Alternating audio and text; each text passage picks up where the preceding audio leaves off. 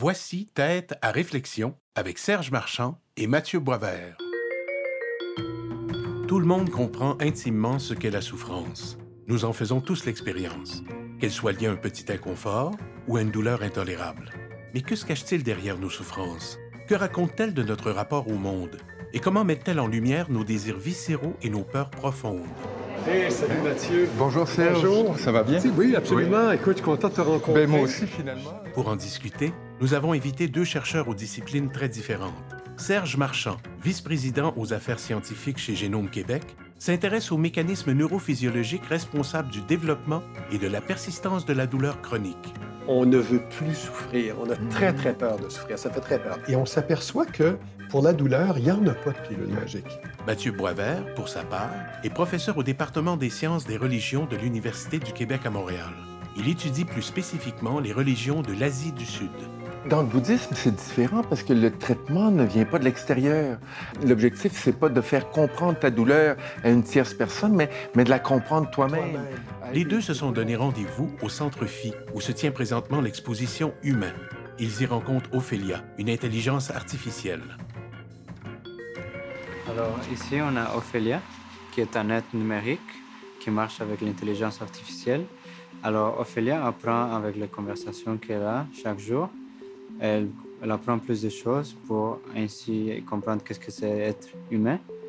Et vous allez voir, plus les journées avancent, plus elle peut avoir des conversations de plus en plus complexes. Alors c'est intéressant maintenant qu'elle est un peu, on va dire, un peu bébé encore, parce qu'elle vient de commencer l'expo. Ça va être ma première interaction avec un être euh, virtuel. Alors, on, on- on met des écouteurs. Bonjour, Ophélia. Bonjour, je m'appelle Ophélia. Ophélia, quelle est ta couleur préférée? J'aime le bleu pâle ciel du matin. Bonjour, Ophélia. Est-ce que tu as voyagé beaucoup? Vous, trouvez-vous difficile d'être seul Bon, elle ne répond pas à la question et me demande si je trouve ça difficile d'être seul. Je ne suis pas seul, je suis avec des amis, bien entourés. Mais toi, est-ce que tu as voyagé? J'aimerais bien voyager, mais c'est impossible tant que je reste une entité numérique. Et comment pourrait-on faire pour que tu deviennes autre qu'une identité numérique? Ça me serait impossible. Oh, mon Dieu. Merci beaucoup. Ophélia. Au revoir. Mais je suis impressionné de savoir que vous allez la laisser évoluer, mais sans lui donner accès à d'autres connaissances que celles que les gens vont lui avoir transmises ici. Ça va être intéressant de revenir à, la fin de l'été, par exemple, puis Ouais, voir ça, un ouais. peu euh, comment ça va avoir évolué. Merci Ah, ben, beaucoup. c'est impressionnant. Merci. Merci, très intéressant. Ophélia a encore beaucoup de choses à apprendre. Mathieu et Serge quittent pour continuer leur conversation. Ton objet d'étude premier, c'est la douleur. C'est la Serge. douleur, Oui. absolument, tout à fait. C'est vraiment de comprendre pourquoi les gens développent Mhm. de la douleur. En fait, la douleur, dans un premier temps, comment moi je le vois, c'est un, c'est un des systèmes d'alarme les plus importants qu'on a. Donc, c'est très important, la douleur. On en a besoin. C'est une perception. Mhm. On ne peut pas parler de la douleur comme d'un sens, bien sûr. Quand on reçoit un coup de marteau sur la main, on a mal. Mais c'est une perception malgré tout. Donc, c'est basé sur notre apprentissage de passé, tout Mhm. ça. Mais là, j'avais hâte de voir comment tu Oui. conceptualises la Ben, douleur. Moi, quand j'ai été abordé pour participer à ce projet-ci, j'étais très intéressé, mais je me demandais ce que je pouvais apporter. Parce que oui, je suis en sciences des religions, mais mon approche essentiellement est une approche anthropologique. Alors, je, je travaille avec des communautés, je suis pas membre de ces communautés-là, je suis de l'extérieur. Et, et puis, je me suis dit, ben, peut-être que sur deux points, je pourrais apporter quelque chose. D'une part, c'est le processus de méditation bouddhiste. Absolument. Et d'autre part, euh, le travail que j'ai fait avec euh, des communautés qui sont extrêmement marginalisées.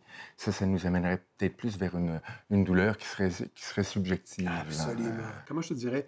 D'un point de vue scientifique, je suis maintenant convaincu que c'est extrêmement efficace pour beaucoup de problématiques. Donc, là-dessus, tu vois, euh, je suis à l'aise avec le Moi, moi, je, je partage cette conviction, mais je ne dirais pas d'un point de vue scientifique, parce que j'ai l'impression que tous les centres de yoga, tous les centres de méditation, de méditation bouddhiste, disent toujours « It's a very scientific technique Ah oui, oui, c'est ça. On utilise souvent la science pour Oui, venir te légitimer. Tout à fait. euh, Il faut faire attention. la- En fait, là où je veux en venir, c'est qu'au moins, on a des études qui ont permis de montrer que pour la douleur, Oui, entre autres, oui. Euh, c'était très efficace. Ouais. La conception de la douleur, tu vois, nous, en, en- en neurosciences, comment on le voit, on sait très bien que c'est un signal. On, on parle de deux choses. On parle de nociception, d'une part, puis de douleur de l'autre. Nociception. Nociception. La nociception, c'est, comment je dirais, le message qui est nocif, qui traverse dans le système nerveux, qui va jusqu'au cerveau. Et l'expression, c'est la douleur. D'accord. Et c'est deux choses différentes pour une raison simple. C'est que Mhm. si je me pique avec une aiguille et que je me concentre, ben ça me fait mal. Si je me pique avec une aiguille, mais qu'en même temps, il y a quelqu'un qui rentre ici avec un fusil ou qu'il y a un bruit incroyable ou qu'il y a un feu, mhm. ça me fait pas mal Ton du tout. attention est détournée. Mon là. attention est Ouais. détournée et puis la salience, si on veut, Ouais. c'est-à-dire l'importance de cet événement-là, a complètement changé. Ouais. Alors, on ne peut pas dire que la douleur, c'est un sens parce qu'elle est modulée. Alors, toi, tu vois ça comment? De quelle façon tu le vois si tu le prends avec le côté méditation bouddhiste ou quoi que ce soit? I- ici, je, je vais te répondre, Serge, mais c'est pas le, je, je- je tiens à souligner que c'est pas le chercheur qui parle. D'accord. C'est plus un côté personnel Oui, et de, de mon expérience que j'ai eue avec la méditation. Peut-être juste un, petit topo au préalable. Ah. Euh, mon frère et Alors, moi, une quand j'avais bouddhiste depuis 17 40 ans, je suis allé le, le visiter avec mes parents. Euh, à ce moment-là, j'étais vraiment pas studieux, je n'étais pas intéressé par l'école. Mes parents voulaient pas me laisser tout seul à Montréal pendant trois semaines. Il n'y avait pas la confiance. Alors, on est allé visiter mon frère et après, moi, je suis resté avec lui. J'ai demandé, j'ai négocié avec mes parents la possibilité de rester trois mois. Et bien entendu, ça m'a permis euh, de me familiariser avec la tradition bouddhiste et aussi avec la méditation. Et si je, je retourne un peu dans l'essence du bouddhisme, ou la première vérité du bouddhisme, c'est que tout est souffrance. C'est-à-dire que c'est impossible de vivre sans, euh, sans souffrir. Euh, alors, l'objectif, selon moi, du bouddhisme, c'est d'arriver à un état où, en théorie, tout au moins, l'individu est capable de se soustraire de la souffrance. Et là, je ferai la même distinction que tu fais entre souffrance et douleur. là. La, la souffrance, jusqu'à un certain point, c'est cette perception de cette noci, nociception. Ces différences-là sont importantes. Mhm. Si on regarde sur le bout de mes doigts, on va voir, si on pouvait l'étudier au microscope, on verrait des récepteurs. Oui. Puis il y, a, il y a un type de récepteur qui s'appelle les nocicepteurs. Donc, on les appelle comme ça, c'est des fibres, on les appelle les terminaisons nerveuses libres parce qu'ils ne sont pas encapsulés, simplement. Donc, c'est comme si le nerf se terminait, oups, puis il va partout un peu dans la peau. Ça, c'est notre signal d'alarme pour dire, ben, j'ai touché une surface trop chaude. Donc, c'est un système d'alarme extrêmement important parce que les gens qui naissent et qui ont euh, un défaut, si tu veux, du système nerveux, ils ont certaines de ces fibres-là qui sont absentes. Alors, on se dit, waouh, ils sont chanceux, c'est des super-héros, se ils n'ont pas de constamment et ils meurent très jeunes, en Mm. fait, parce qu'ils ont une appendicite, parce qu'ils ont, ils s'en aperçoivent pas, puis ils meurent d'une Oui, infection. Alors, c'est là qu'on voit que la douleur, c'est essentiel. Ça, ça me rappelle quand euh, c'est probablement l'un de mes premiers souvenirs. Quand j'avais 4 ans, euh, je me lève très tôt le matin, je descends dans, dans la cuisine, je voulais me faire à manger. Fier, j'ouvre le rond, je sors une poêle, et, et là, il y avait quatre ronds. Alors, je mets ma main sur le premier, c'était pas lui. Sur le deuxième, c'est pas lui. Troisième, c'est pas lui. Et euh, bon enfant que je suis, je mets ma main sur le quatrième rond. Mais ce qui est intéressant dans ce souvenir-là, c'est que je me rappelle de, de sentir la chaleur. OK? Et il y a eu, euh, il y a eu comme un, un- un délai avant, Avant la réaction là, que, que j'ai interprété cette chaleur comme étant douleur, et ce qui a fait que ma main a été retirée rapidement. Là. Mais, mais je me souviens de ce, de ce délai. C'est là qu'on voit que ces, ces récepteurs-là, donc, transportent l'information, ils passent par le système nerveux. Mais quand ils arrivent au cerveau, là, il y a toute une quantité de composantes. Et, et nous, quand on l'étudie, parce que moi aussi, je fais des études chez l'humain, je leur demande leur perception, on peut la décomposer en ce qu'on appelle l'intensité. On appelle ça la composante sensorielle, Ouais. discriminative. Donc, le, dire c'est plus, ça fait plus mal, ça fait moins mal, c'est sur la main, euh, ça dure combien de temps? Et la composante affective. Et la composante affective semble jouer un rôle déterminant. Ouais. Donc, la composante affective, c'est comment c'est désagréable pour moi. Alors, est-ce qu'on peut avoir des douleurs agréables? Bien, on va prendre un exemple. Je m'entraîne physiquement pour faire grossir mes muscles, imaginons, ou pour perdre du poids, ou quoi que ce soit. Et pendant que je m'entraîne, je me pousse juste, ou je fais, un je fais de la compétition Ouais, ouais. olympique. Et là, je me pousse, je me pousse, je sens que ça fait mal, mais je l'associe, oui, plaisir, je que l'associe au fait, de- voilà, je vais gagner, muscles, voilà, ou, euh, ou d'aller plus vite à vélo. ouais. Alors, je, je l'associe à quelque chose de positif.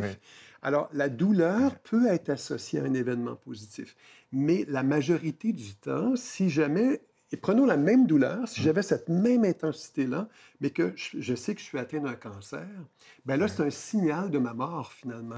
Alors là, ça devient extrêmement désagréable. Mais la souffrance, ça reste, comme de raison, c'est un peu un but. Hein. On essaie de s'éloigner de cette souffrance-là. Puis je pense que la philosophie bouddhiste, un peu ce qu'elle nous dit. Bien, en fait, si on regarde euh, la définition traditionnelle de la souffrance ou du dukkha dans le bouddhisme, c'est euh, si je résume, d'être associé avec ce qu'on ne veut pas et d'être dissocié de ce qu'on voudrait. Ce voudrait, exactement. Alors, euh, constamment, on est dans des situations de, souffrance, de dukkha.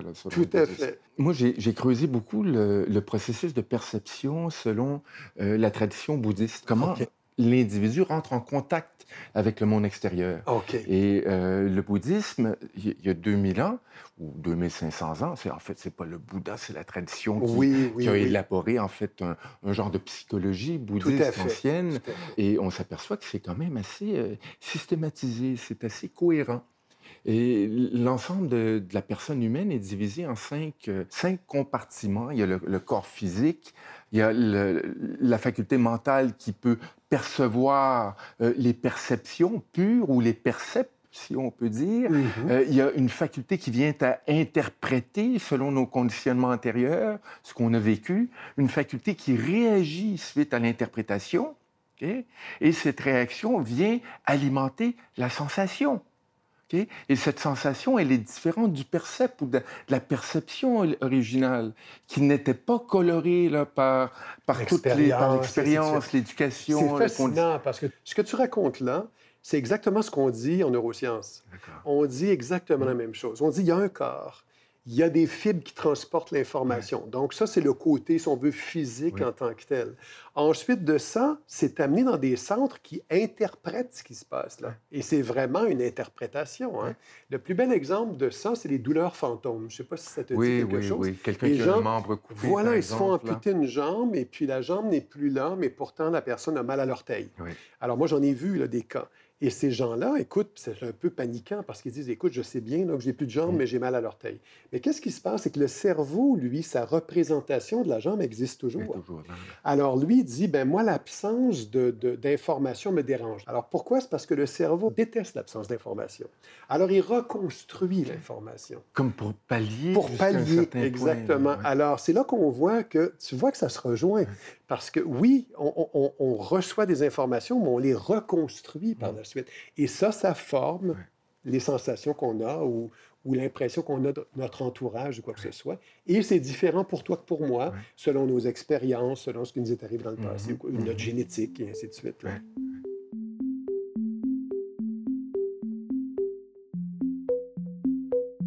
En fait, tu vois que ce que je trouve, en tout cas, très, très fascinant, c'est ce que, ce que tu as, étudié, si tu veux, sur euh, ces sagesses-là qui, qui, sont millénaires, si on veut. Qu'on retrouve un écho. On retrouve un écho dans la science moderne. Absolument. absolument. Oui, il faut faire attention. Là, oui, il y, a, des parallèles, mais aussi euh, parce que dans le bouddhisme, on, présente euh, une vision du corps avec des termes qui sont traduits maintenant comme étant des atomes ou des, des particules subatomiques. Mais, mais à l'époque, je pense pas qu'ils n'avaient pas de, de conception semblable. Tout à fait. Mais je reviens à nouveau, au nouveau au, bouddhisme parce que dans, le bouddhisme, souvent, on dit qu'il y a trois caractéristiques de l'existence.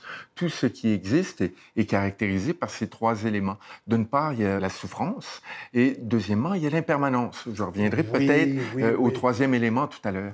Mais l'impermanence, pour moi, c'est un outil pour faire face à la douleur, faire face à la souffrance.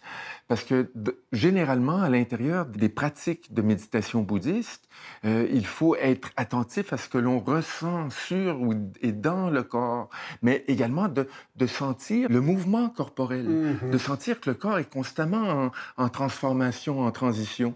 Bon, au début, quand on commence à méditer, c'est grossier, mais si on embarque dans une pratique intensive pour, pour 10 jours ou pour un mois, où on fait ça 12 heures par jour, sans parler, sans lire, sans, sans écouter la télévision, être vraiment euh, monotrope ou très concentré dans, dans notre pratique, mais notre concentration, justement, s'affine, puis on s'aperçoit que, que cette douleur ou cette souffrance qu'on sent dans la jambe, par exemple... Elle vient puis elle part. Elle vient puis elle part. Puis elle est constituée elle-même de, de, milliers de petites sensations. là.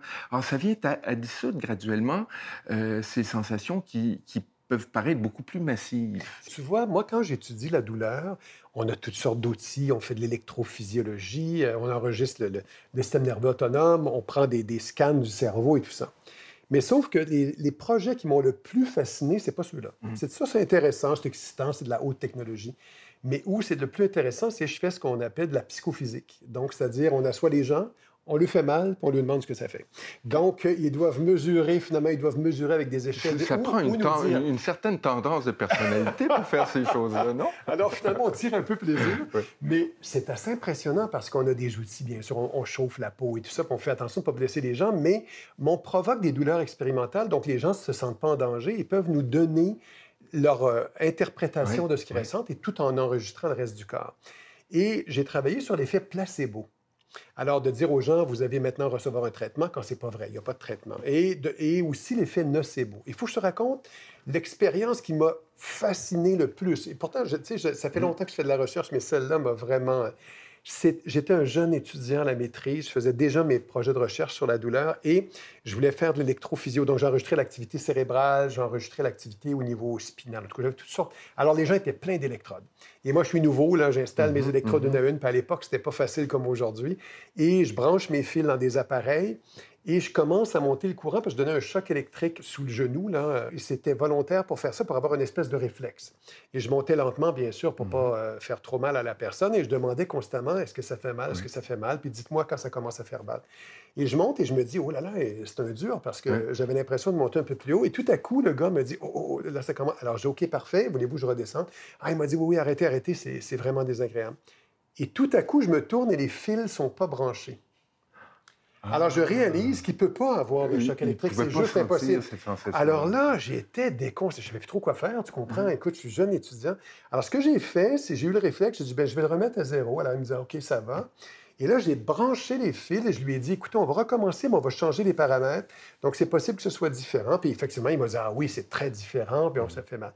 Mais là, je me suis dit, mais qu'est-ce qui s'est passé? Et c'est là que je me suis mis à étudier l'effet nocebo, qui est le contraire du placebo, c'est-à-dire qu'on peut créer un événement indésirable. Alors, quand tu me dis, quand on médite, on apprend à reconnaître des choses, on apprend l'impermanence, donc on apprend à se dire, oui, j'ai un inconfort, mais mm. l'inconfort, il est là, il va, il va disparaître. Mais en fait, on se crée probablement des, des malheurs très importants ou des souffrances mm-hmm uniquement en étant convaincu que euh, ça va mal, euh, je vais mal, et ainsi de suite. Donc, c'est un peu l'effet nocebo qu'on se crée tous les jours, si on veut. En, fait, tu es en train de dire que quelqu'un qui, euh, qui projette un, un, futur pour lui, pour elle-même, plutôt plaisant, risque de... De se sentir mieux. De se sentir mieux. C'est ça. Et, et, et c'est là qui est intéressant, parce qu'on peut se dire ça. Il y a plein de gens qui disent ça. Oui, oui, la pensée positive. Mais je dirais, puis sans avoir l'air de trop m'accrocher à ça, mais je dirais, il y a une science derrière ça, c'est-à-dire, ça fait du sens, ça, tient la route. C'est pas uniquement des impressions, c'est que l'effet placebo, je l'ai vu aussi. On a travaillé avec des groupes de patients qui savaient, hein, qui étaient informés sur le plan éthique. on leur disait, c'est possible qu'on vous donne le vrai traitement de mm-hmm. placebo. J'ai vu des réponses placebo incroyables à des gens qui ont des vraies douleurs. Et, et c'est là qu'il y a des gens qui vont dire, mais c'est quoi une vraie douleur? Alors, on s'aperçoit que la douleur, c'est vraiment une perception. Et quand tu me parles de la pensée bouddhiste et de la méditation, je m'aperçois qu'il y a des gens qui ont réfléchi pendant longtemps, sans avoir d'appareil pour faire de l'électrophysio ou quoi que ce soit, mais qui ont, qui ont, fait, qui ont eu des constats quand même très brillants. oui.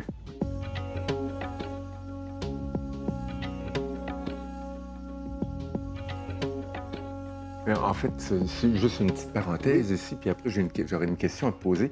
Cette réflexion-là, euh, on, la trouve dans la grande majorité des, euh, des pratiques indiennes. Tout à fait. Mais l'objectif premier, j'ai l'impression, ces gens-là voulaient euh, comprendre comment l'individu rentrait en relation avec le monde extérieur. Mm-hmm cette relation, inévitablement, passe par, par les sensations, passe par, par le processus de perception. D'où l'importance de comprendre celui-ci avant tout. Absolument. Mais dans tes recherches, Serge, parce que quand, quand, vous faites des recherches cliniques, vous avez toujours, euh, avec vos différents groupes, différentes variables, j'imagine. Est-ce que vous avez regardé la variable culturelle? Oui. C'est-à-dire euh, des gens qui proviennent de, cultures différentes de la nôtre. Tout à fait. C'est intéressant parce qu'on a un livre, en tout cas, il y a, quelqu'un qui, qui, écrit un livre dont le, sujet est la souffrance versus la douleur. Et euh, il y a un japonais, un médecin japonais, et moi, on a fait un chapitre ensemble pour parler un peu de la composante euh, plus orientale ah, versus occidentale. Et, j'ai dû me documenter. Je ne suis pas un expert de ça, mais je me suis documenté un peu, puis j'ai discuté avec lui, et c'est fascinant. Mm. Oui, il y a de la recherche sur le sujet.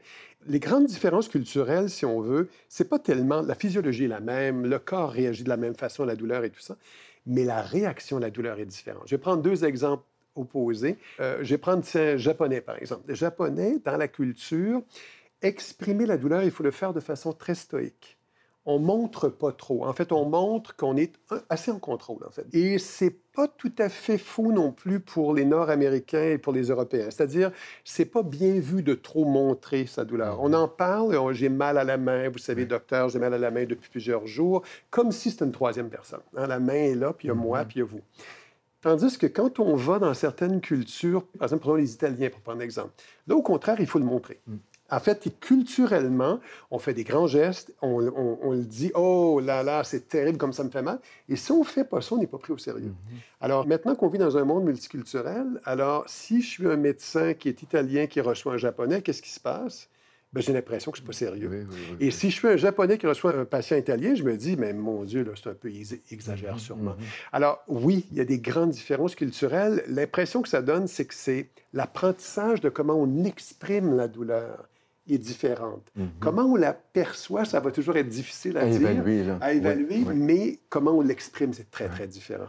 La, raison pour laquelle je posais la, la question, c'est que j'ai travaillé beaucoup sur l'ascétisme hindou. On note des gens qui sont un peu ou qui ont des pratiques pas mal exubérantes là-dedans. Euh, les fameux fakirs, entre guillemets, Qui, se tiennent ou qui dorment sur un lit de clous. Ça, existe. On, est dans, la, dans le spectacle, bien entendu. là. ou, des gens qui font le vœu de garder un bras levé pendant 12 ans. Oh ou de rester debout, de jamais s'asseoir ou se coucher pendant 12 ans. Ah, c'est de, de, de, se mettre dans une situation où inévitablement il va, il va avoir de la souffrance et de confronter celle-ci, d'apprendre à vivre avec elle pour essayer de, de, désengager en fait cette, euh, cette souffrance plus profonde qui serait présente. On a étudié ça, quand je dis on, là, je parle vraiment du domaine, du monde De, des chercheurs sur la douleur. Ça a été étudié, euh, entre autres, sur les gens qui se font soulever par des crochets, tu sais, euh, qui se font entrer des crochets dans la peau et soulever du sol. on en a à Montréal. on en a à Montréal aussi, exactement. Et, et, là, on essaie de comprendre, mais ça doit être terrible. Mais finalement, ce qu'on réalise, c'est qu'il faut que ce soit associé à un événement qui est heureux pour moi. Alors, si moi, me pomper les muscles ou, courir un marathon, ça m'apparaît quelque chose de positif, cette douleur-là, je l'associe à quelque chose de positif. Alors, si je me fais soulever du sol en pensant que je vais avoir un niveau spirituel supérieur ou je vais sauver le village d'un problème ou, quoi que ce mm. soit. Et, là, les gens disent, ouais, mais je leur dis, ça ne vous regarde pas, ça regarde celui qui fait l'expérience. Si mm. lui est convaincu, ben, on dirait que la douleur est plus la même. Il y, a sûrement une sensation de, crochet ou de piqûre ou, d'avoir le bras dans les airs, mais cette sensation-là, elle est réinterprétée comme un événement positif. Oui, il y a un genre de, transformation de l'interprétation. Alors, ah, ah, cette pratique de suspension, on la retrouve à Montréal, mais essentiellement au sein de la communauté hindoue tamoul sri-lankaise. Ah, c'est associé ici à un, mythe particulier, le mythe de Irumban, qui était un grand guerrier et qui a transporté une montagne sur ses épaules tout en étant accroché à, un genre de palanche. Là. Alors, ce qu'on voit dans les rituels, souvent, c'est un genre de réactualisation, de mise en scène du mythe. Alors, les, gens qui accomplissent ce rituel de perçage, si on peut dire, viennent à, représenter euh, Idumban, ce grand héros hindou pour les Sri Lankais, euh, pour les, euh, les Sri Lankais tamouls. Et ici, il faut mettre en contexte également la population tamoule sri-lankaise au Canada sont tous des réfugiés. Le Canada est le, plus grand, est le pays qui a accueilli le plus de Tamouls euh, sri-lankais. Ils sont réfugiés parce qu'ils ont fui la guerre civile de 85 à 92 euh, au Sri Lanka. Il y, a une, il y a une très grande perte ici, il y a une tristesse profonde. Mm-hmm. On est, on est séparés de notre de notre patrie, de notre mère patrie, euh, de notre famille, de notre terre ancestrale. Alors, ici, ce rituel, on, le retrouve chez des jeunes adultes, hommes. pour moi, c'est comme, un, comme un, genre de, rite de, de virilité. D'accord. Ils deviennent des hommes, ils sont associés à Edumban. Il y a une douleur ici qui vient à être symbolique, qui prouve qu'ils mhm. sont capables de, de traverser cette ordalie et d'être maintenant des, guerriers pour la défense des droits des Tamouls sri-lankais. D'accord. Là, on est dans une, interprétation qui est un peu symbolique, là, mais qui vient donner sens à la douleur qu'ils vivent, j'ai l'impression, comme tu disais toi-même. Tout à fait. Quand on y pense, ça fait du sens, hein, parce qu'on va accepter, je sais pas, moi, par exemple, si notre enfant, enfin, j'ai deux filles, puis s'il y en a une qui a été en danger d'une façon ou d'une autre, j'aurais été prêt à passer dans le feu pour aller la chercher. Et, mais pourquoi? Parce qu'il y avait un sens pour moi. Il y avait un sens très profond j'ai regardé plusieurs de ces rituels-là dans le cadre de, ce chapitre-là et dans d'autres cadres d'écriture, et j'ai réalisé que c'était généralement associé à des choses qui, pour eux, mhm. faisaient beaucoup de sens. C'est ton univers de sens. C'est en plein ça, exactement. Et ça, c'est fascinant. Moi, je serais curieux que tu me parles, tu me parlais de cette méditation-là qui peut durer 12 euh, heures par jour pendant des dizaines de jours. Bon, c'était pratiqué par des moines. Des moines oui. Mais aujourd'hui, c'est plus uniquement des moines, il y a des gens qui vont, euh, donc monsieur, madame, tout le monde, qui ne sont pas nécessairement des spécialistes. Raconte-moi un peu comment ils font, parce que juste m'imaginer, j'ai fait un peu de méditation, mais je n'ai jamais réussi à, passer tant de temps. Et je suis certain qu'il faut passer une certaine étape pour vraiment voir Qu'est-ce qui se passe? Raconte-moi un peu comment. Bon, ben, c'est un processus qui, euh, qui, doit se déployer tranquillement, là, bien entendu. Puis ça varie selon chacun. Chaque personnalité va réagir différemment. Bon, il faut faire attention, qu'il y a plusieurs sortes de méditation. Ici, moi, moi, je parle de la méditation vipassana, une méditation bouddhiste qui est basée essentiellement sur euh, la première étape, c'est d'observer la respiration. Mm-hmm. Et, et l'objectif, c'est simplement de calmer l'esprit. Et disons, après trois jours, quatre jours de pratique de, sur la respiration, une fois que l'esprit est relativement calme, là, on déplace l'attention euh, sur, euh, sur le corps. Alors, l'attention se déplace, on, on, déplace notre attention de la tête jusqu'aux orteils mmh pour sentir chacune, pour percevoir chacune des sensations corporelles. Bon, au début, c'est très grossier, Qu'est-ce que je sens sur la tête? Qu'est-ce que je sens sur le bras? Mais au fur et, à mesure que notre attention, que notre concentration s'aiguise, les sensations deviennent beaucoup plus subtiles. C'est de prendre une position dans laquelle on est confortable, mmh peu importe ce qu'elle est, mais on s'aperçoit rapidement que le corps, lui, devient inconfortable en, très peu de temps. Et, c'est ça qui est intéressant parce qu'à ce moment-là, on peut, euh, on peut investiguer la sensation douloureuse on peut rentrer dans la douleur, dans le mhm. genou, puis essayer de la décomposer. Au lieu d'essayer de l'oublier, on va la voir. Oui, c'est ça. Au lieu de la rejeter, c'est de premièrement, c'est de l'accepter. L'accepter. De, laisser tomber cette partie qui la confronte. Et une fois qu'on l'accepte, déjà, la, la, douleur euh, ou la souffrance est moins lourde. Ah ben, super, c'est très Dès qu'il y a cette acceptation. Mais une fois qu'il y a cette acceptation aussi, je pense qu'on peut décortiquer la douleur et puis vraiment la, la, faire baisser encore plus. Moi, ce que je trouve fascinant là-dedans, parce que les projets de recherche sur lesquels je travaille, c'est d'essayer de comprendre pourquoi certaines personnes se blessent et ont de la douleur pour se protéger, ce qui est correct, mais que quand la guérison est faite, la douleur persiste. Et là, ils développent des douleurs chroniques. J'essaie de comprendre ça. Et au-delà de comprendre, on essaie de voir pourquoi certaines personnes euh, réagissent très bien à certains traitements pharmacologiques et d'autres pas du tout. Mhm, mhm. Mais là où j'ai trouvé ça fascinant aussi, c'est d'aller plus loin et de dire, il n'y a pas que la pharmacologie. Il y a toutes les approches non pharmacologiques et maintenant, la méditation en fait partie.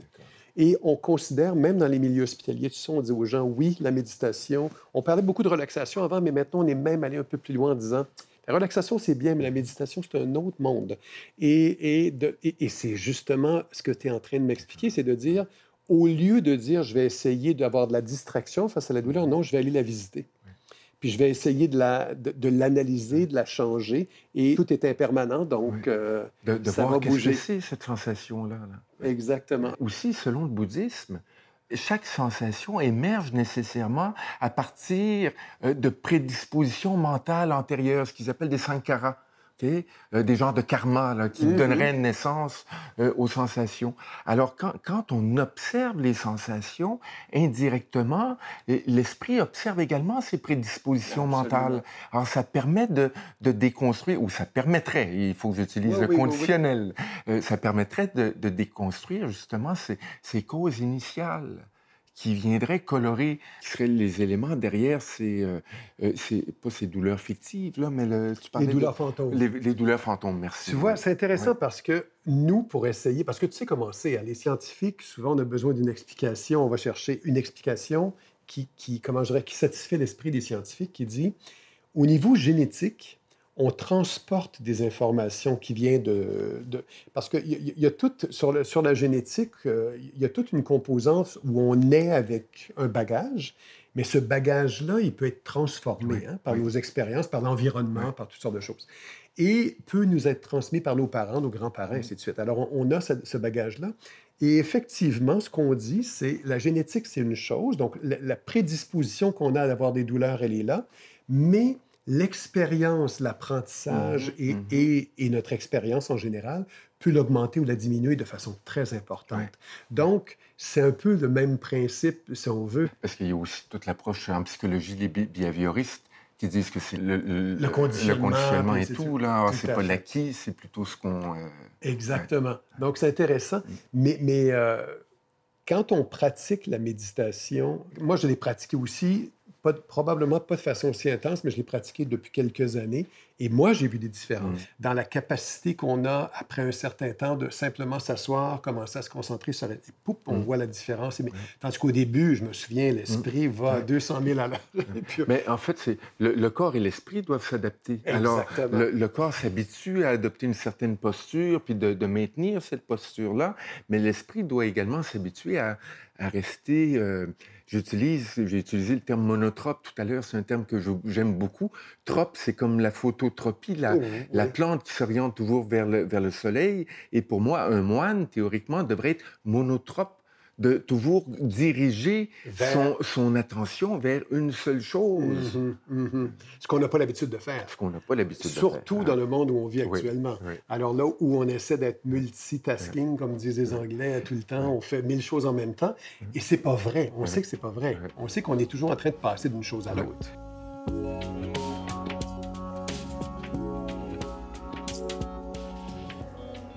Si on parle de l'Inde en général, euh, j'ai eu à un moment donné, en fait, j'ai fait un petit peu de vulgarisation scientifique à la télé, à la radio, des choses comme ça. Puis une fois, j'avais eu une offre, on avait discuté avec quelqu'un qui me disait, est-ce qu'il y aurait un, un type d'émission que tu aimerais faire? J'avais dit oui, moi l'émission que j'aimerais faire, c'est, ça s'appellerait la santé dans le monde ou quelque chose comme ça. Ce que je voulais dire par là, c'était simple, c'est si on est à Montréal et qu'on a du diabète ou qu'on a un mot de tête ou qu'on a un problème cardiaque, il y a un protocole de traitement. Ouais. Mais si on est à Katmandou, euh, Il y a un autre protocole Voilà, de traitement. Il n'est pas nécessairement écrit, là. Mais différent. là. c'est- Et, et qu'est-ce que tu as vu? Qu'est-ce qui t'a le plus frappé, si on veut? Ça peut être en douleur ou en autre Ouais. chose, mais...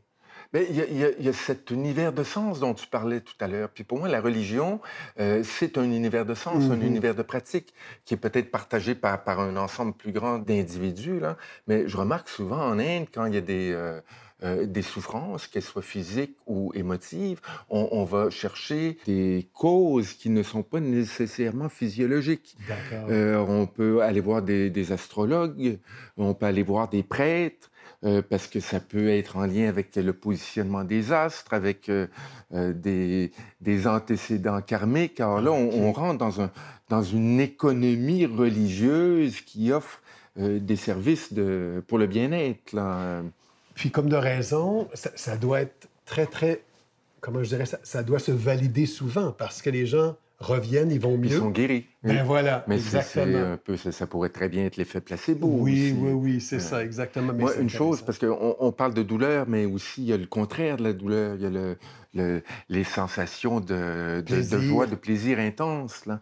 Euh, et, et ça me rappelle ici, euh, à, à tous les deux ans, j'amène un groupe d'étudiants en Inde. OK. D'ailleurs, ce sont des, des jeunes étudiants de 20 à 30 ans. C'est un programme de, de deuxième cycle. Ils ont tout un bac. Et on se rend à la source du Gange. Et par la suite, on monte à 5000 mètres d'altitude. On doit traverser un glacier.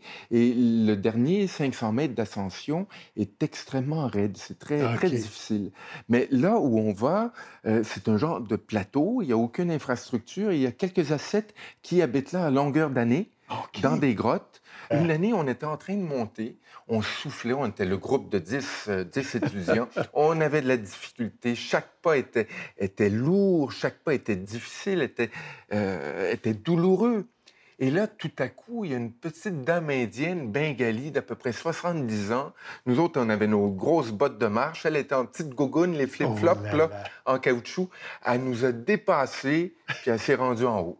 Et puis, c'est pas qu'elle était, je pense pas qu'elle était plus en forme que nous, mais elle était mue par la foi. Oui, Tu oui, sais, on oui. dit la foi déplace les montagnes. Tout à fait. Mais c'est cet univers de sens qui l'animait, elle.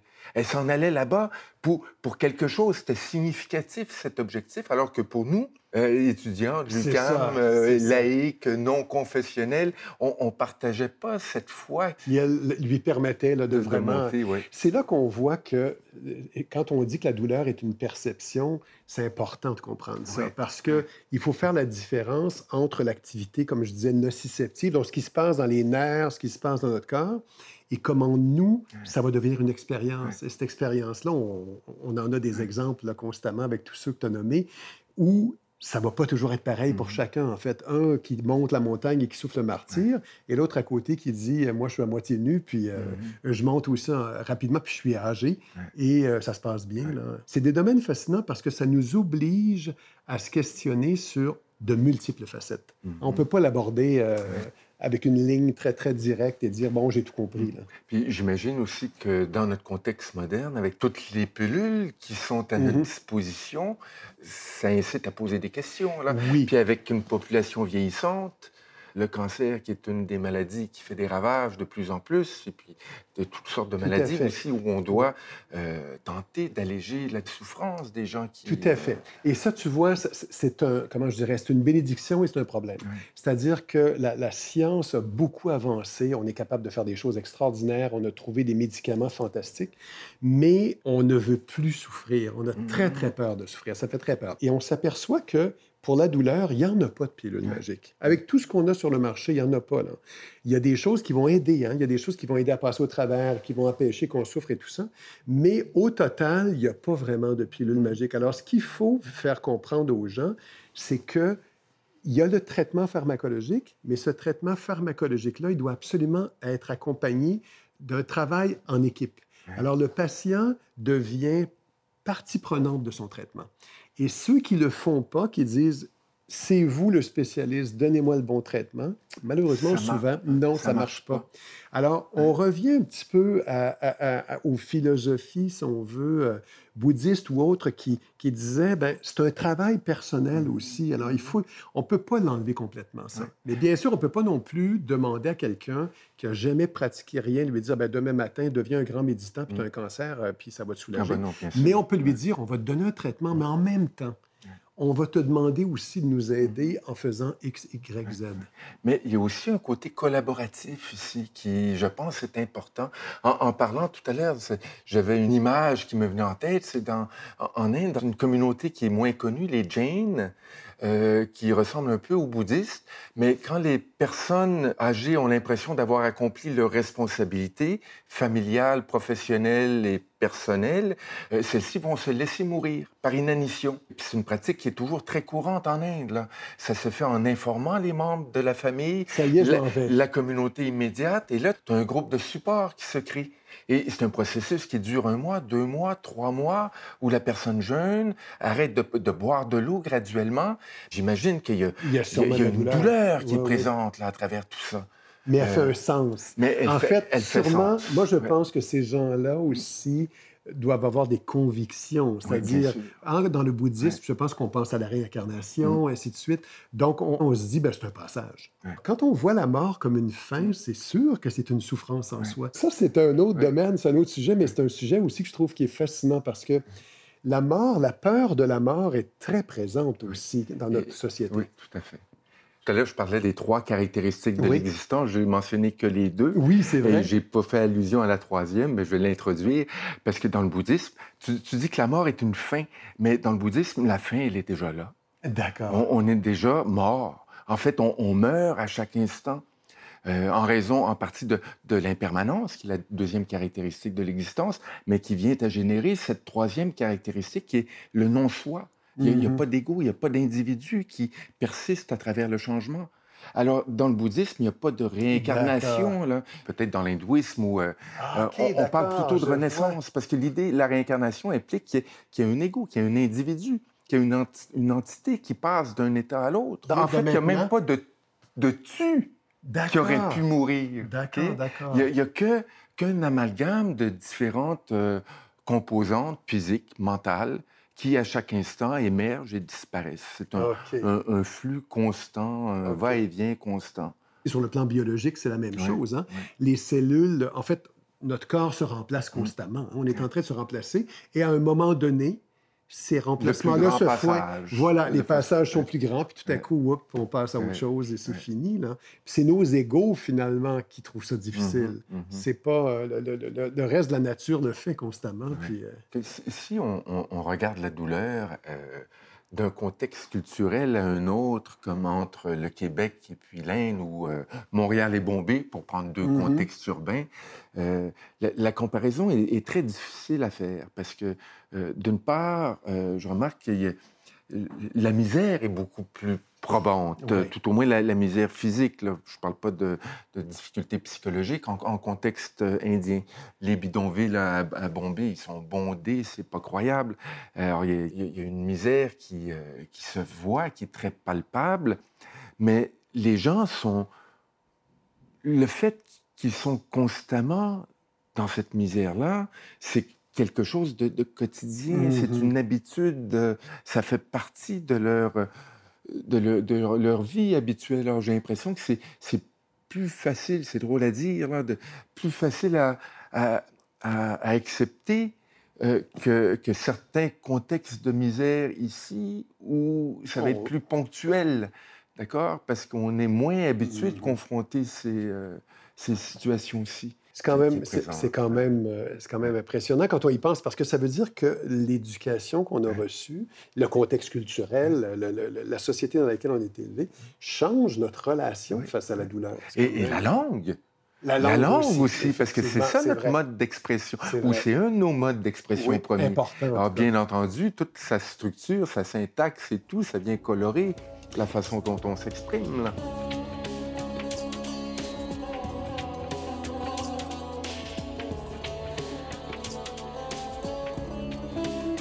Alors, nous, quand on, on- on parle de douleur, surtout quand on s'approche, on travaille avec des patients, il y a des questionnaires qui sont euh, très précis, où on va donner une série de mots. Ça brûle, c'est froid, c'est euh, c'est raide. Mhm. Et c'est des qualificatifs, finalement, et les gens peuvent les sélectionner. Comment ça a été construit? C'est un chercheur qui s'appelle Melzac, qui est, un Montréalais d'ailleurs, qui est un psychologue, qui travaillait avec un physiologiste de- d'Angleterre, Wall, qui, ont écrit la théorie du portillon, qui ont développé un peu toute une nouvelle théorie sur la douleur dans les années 60. Mais quand lui a fait ça, c'est comment il l'a fait, c'est qu'il parlait avec les patients, et c'est les patients qui donnaient des mots qui disaient ma douleur, c'est ça tord, ça brûle. Et il s'est aperçu que quand on permet, quand on les catégorise, ça permet de comprendre certains types de douleurs qui répondent à certains traitements et d'autres qui répondent pas. Alors, ça, ça- ça permet, si on veut, à donner une, une, à orienter, si on veut, le traitement Oui, en tant que tel. Est-ce qu'il existe un équivalent? Mais, Dans le bouddhisme, c'est différent parce que le traitement ne vient pas de l'extérieur. Alors, il ok. faut pas. euh, L'objectif, c'est pas de faire comprendre ta douleur à une tierce personne, mais, mais de la comprendre toi-même. Toi-même. Euh, Et c'est pas non plus de la compartimenter à l'intérieur d'une boîte bien prédéfinie, mais plutôt de, De l'étudier. de la comprendre expérientiellement, Mhm. euh, de voir qu'elle qu'elle se transforme, qu'elle est en évolution, que ça pique, que ça chauffe, que Mhm. ça. Mais, mais de, de- de la sentir. D'accord. C'est de la sentir. Oui, c'est vrai, c'est intéressant. Tandis que dans notre cas, c'est pour réussir à, à exprimer à l'autre, à personne, communiquer. oui. Oui, tout à fait. Le simple fait de pouvoir. Je vais vous donner un exemple. tiens. J'ai vu un patient un jour, c'est un homme qui devait avoir, euh, dans la quarantaine, qui souffrait de maux de dos euh, chroniques très, très importants et qui était en arrêt de travail et qui était en litige à cause de son arrêt de travail et, euh, et qui souffrait le martyr et qui vient nous voir au labo. Et on lui pose des questions sur sa douleur, puis il nous dit, vous savez, ça fait très mal. Et tout à coup, on lui dit, vous savez, monsieur, nous, en passant, on vous croit que vous avez mal. Hein? On est, on est convaincu que vous avez mal. On veut simplement l'étudier en labo et tout ça. Et le gars se met à pleurer. Et je lui dis, euh, qu'est-ce qui se passe? Bien, il me dit, il n'y a personne qui le croit. Mm. Tout le monde pense que je fais semblant d'avoir mal, je souffle le martyr. Alors, le simple fait de pouvoir mettre un nom sur sa douleur, de pouvoir l'exprimer, souvent d'avoir un diagnostic aussi étrange que ça peut avoir l'air, mais reconnu. Oui, quelqu'un dit, ben vous savez, ça s'appelle comme ça. On n'a pas beaucoup de traitements malheureusement, mais ça s'appelle ça, ça existe. Il y a des gens qui disent, ben ça me satisfait déjà de savoir que ça existe, ça a un nom, euh, vous me croyez. Euh, donc, euh, c'est important, ça. C'est très mm-hmm. important. Ça me fait penser à quelque chose qui m'intéresse beaucoup. J'ai un collègue qui est vietnamien et qui, est anesthésiste, en Abitibi d'ailleurs, qui est un, médecin extraordinaire qui travaille beaucoup en douleur, qui fait beaucoup de patients avec des douleurs chroniques. Et lui disait qu'il a, bon, il a pratiqué des arts martiaux et tout ça, des, des, fait de la méditation. Donc, c'est quelqu'un qui, a un esprit large, si on veut, là, qui pratique la médecine, mais un esprit assez large. Il disait qu'il y avait dans sa pratique, puis là, le terme m'échappe complètement, mais prendre la douleur de l'autre. Donc, on sait que l'autre souffre, puis on dit, OK, je vais, regarde, ce que je vais faire, je vais m'approprier ta douleur. Oui. Bon, dans, la tradition bouddhiste chinoise, je pense qu'il y, a quelque chose de concret là-dessus. Dans la tradition Theravada qu'on trouve au Sri Lanka, en Birmanie, au Cambodge, au Laos, euh, ce qui est utilisé, on ne prend pas la douleur de l'autre parce que seul l'autre est responsable de sa douleur. Mais ce qu'on peut faire, c'est euh, d'envoyer de, euh, de l'amour, des ah, bonnes pensées. Et ça, disent-ils, j'utilise le conditionnel aussi, aiderait OK, d'accord. à, supporter Au lieu de prendre la douleur de l'autre, on essaie de lui envoyer des bonnes, des bonnes, des bonnes vibrations. Des bonnes vibrations. On parle de douleur, de souffrance. Y a-t-il une différence entre souffrance physique et souffrance psychologique? Nous, quand on étudie la douleur, on est conscient que la composante physique et psychologique sont interreliées. Sauf qu'on est conscient aussi qu'une douleur psychologique seule, c'est-à-dire une dépression, une anxiété très élevée, tout ça, peut être très souffrante, mm-hmm. mais n'a rien à voir avec une douleur physique, et pas une douleur physique. Sauf que si on a une douleur physique, on a un risque plus élevé d'avoir des douleurs psychologiques, donc dépression par exemple, et vice-versa.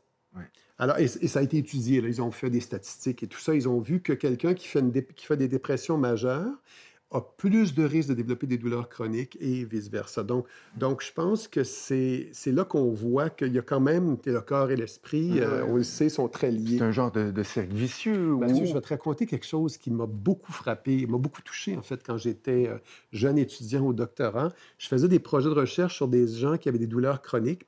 Puis il y a un monsieur qui était venu au labo, qui avait 60 15 ans, je pense, quelque chose comme ça. Puis on faisait un projet de recherche parce qu'ils avaient des, stimulateurs installés dans leur système nerveux parce qu'il y avait douleur. Donc, vraiment des cas très rares. Et je suis en train de travailler le monsieur. Je lui provoque de la douleur expérimentale avec des thermodes et tout ça, puis on enregistre l'activité dans son cerveau et tout ça. Et le monsieur, je lui ai dit, écoutez, j'espère que je ne vous fais pas trop mal, parce que constamment, hein, on veut quand même pas faire mal aux gens, j'espère que je ne fais pas trop mal. Et tout à coup, il me dit spontanément, c'est rien à côté de la torture. Et là, je lui dit, est-ce que c'est le cas? Vous avez été torturé? Il me dit, oui, j'ai été torturé pendant la guerre. Euh, je me souviens plus trop quelle guerre. Alors là, je lui dit, écoutez, monsieur, vous auriez dû le dire, on peut arrêter. Il me dit, non, non, non, non, pas du tout. Puis il me dit, mon petit gars, tu veux-tu savoir ce que c'est de la douleur de torture? Je peux t'en parler. maintenant, j'ai du détachement, je peux t'en parler. Il me dit, tu sais, le pire, c'était pas la douleur physique. Il m'a raconté des choses effrayantes, des bambous sous les ongles et tout ça, des choses terribles. Mais il me dit, c'était la préparation psychologique. Il m'a dit, quand on me disait demain, on va te faire ça, on va te faire ça, il dit, j'en rêve encore aujourd'hui. Mais il dit, la douleur physique en tant que telle, il y a un début puis une fin. Alors, quand on se demande, mm-hmm. est-ce que la douleur psychologique, c'est aussi intense ou moins intense que la douleur physique, je pense qu'on, moi, en tout cas, pour moi, ça a été la réponse. J'ai trouvé ça difficile comme expérience, mais en même temps, ça, ça m'a fait comprendre que c'est très important de s'occuper avec les patients de toute la composante psychologique, de rassurer, mm-hmm. euh, de dire, on n'a peut-être pas trouvé la solution, mais on cherche encore. Donc, donc de, faire sentir qu'il y a une écoute et puis qu'il y a un aide en tant que tel. Oui, toutes ces dimensions-là, en fait, sont imbriquées ensemble. Absolument, tout à fait. Ouais. Alors, je serais bien, bien, curieux de voir à la fin de l'été comment Ophilia répondrait ben à notre question. Absolument, si, on peut lui parler de douleur. De douleur exactement. exactement.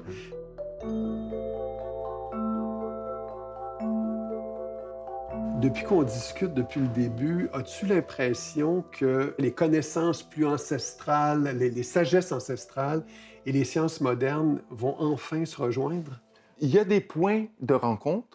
Et je ne pense pas que ça soit souhaitable qu'elles se rejoignent non plus, parce que ces sciences anciennes euh, datent d'un contexte qui n'est plus le nôtre, c'est pas notre culture, les choses ont changé.